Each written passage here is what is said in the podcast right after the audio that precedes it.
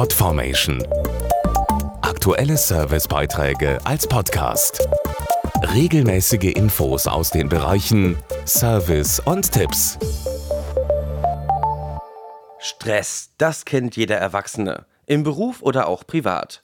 Doch wie sieht es eigentlich bei Kindern und Jugendlichen aus?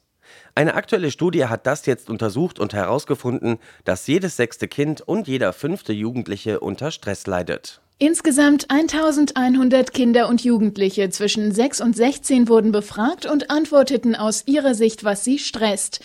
Dr. Holger Ziegler ist Professor für Erziehungswissenschaften und hat die Studie der Bepanthen Kinderförderung geleitet. Die Hauptgründe für Stress bei Kindern sind Streit und Konflikte in der Familie, Überforderung der Eltern und ein dritter Grund, dass Eltern Erfolgserwartungen an Kinder formulieren, denen die Kinder nicht wirklich nachkommen können, obwohl sie das unbedingt wollen.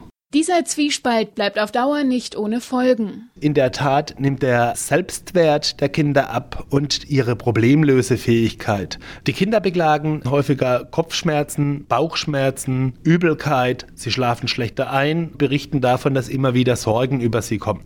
Das sind gesundheitliche Aspekte, die sich bei Erwachsenen übrigens auch bei Burnout relativ häufig zeigen. Die Studie befragte auch über 1000 Eltern, von denen fast 90 Prozent nicht glauben, ihre Kinder durch zu hohe Erwartungen zu überfordern.